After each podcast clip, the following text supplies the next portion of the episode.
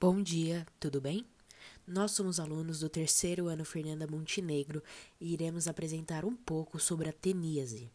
Os componentes do grupo são Anderson, Julia Cavicchio, Rafael Apro e Maria Eduarda Martinelli.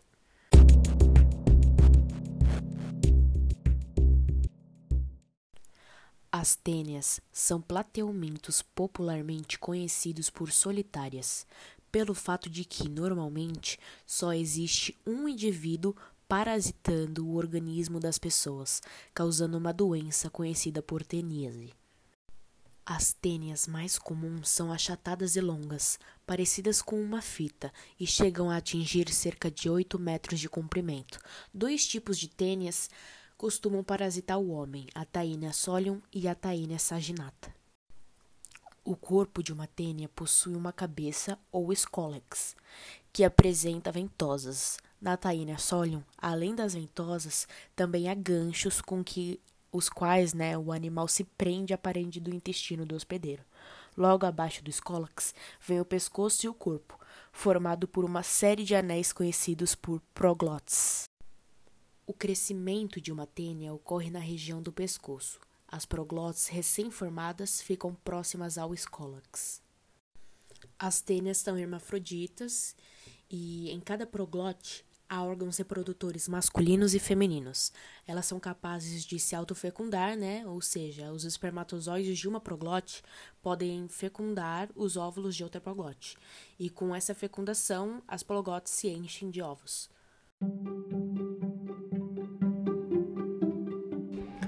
Ciclo reprodutivo de uma tênia. Para a reprodução, as tênias necessitam de dois hospedeiros, um deles intermediário e o outro definitivo.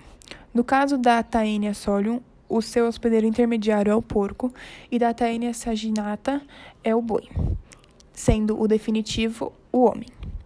O animal adulto vive no intestino humano. As próclides, cheias de ovos, se desprendem do corpo da tênia e costumam ser eliminadas junto com as fezes. Esses ovos podem atingir o solo, a água, as verduras, as pastagens e serem ingeridos pelo porco ou pelo boi. No intestino desses animais, cada ovo libera uma larva, que cai na corrente sanguínea e se instala na musculatura do porco ou do boi, transformando-se aí numa larva chamada cisticerco, dentro da qual há um pequeno escólax. O cisticerco tem um aspecto arredondado e esbranquiçado, por isso é conhecido popularmente como canjiquinho ou pipoca. E o porco e o boi, eles são hospedeiros intermediários por abrigarem o estágio larval da tênia.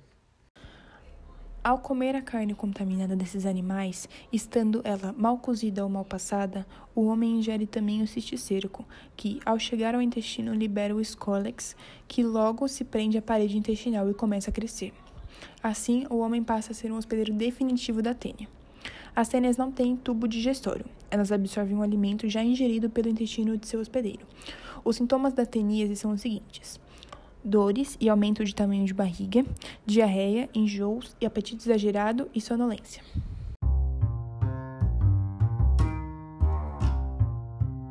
Medidas de prevenção que devem ser adotadas.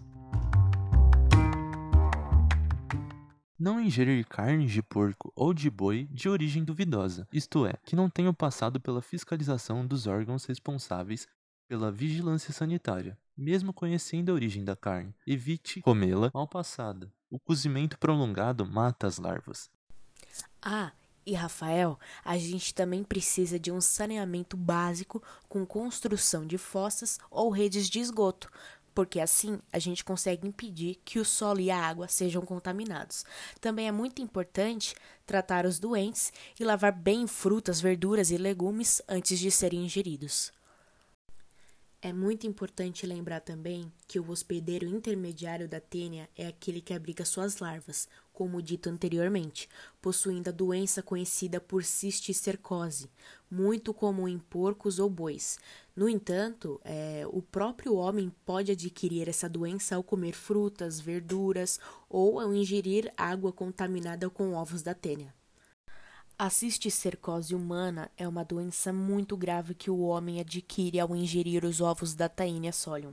As larvas que eclodem dos ovos, ao caírem na corrente sanguínea, são distribuídas por todo o corpo, instalando-se em diferentes órgãos, como músculos, olhos, coração, mas a grande maioria se fixa no cérebro, causando a neurocisticercose, que é a forma mais grave da doença, pois pode causar crises convulsivas, hipertensão craniana, né, dores de cabeça, vômito, etc., e hidrocefalia. E a gente acaba de concluir mais um podcast. E agora, fique atento nas fotos que iremos mostrar sobre o conteúdo.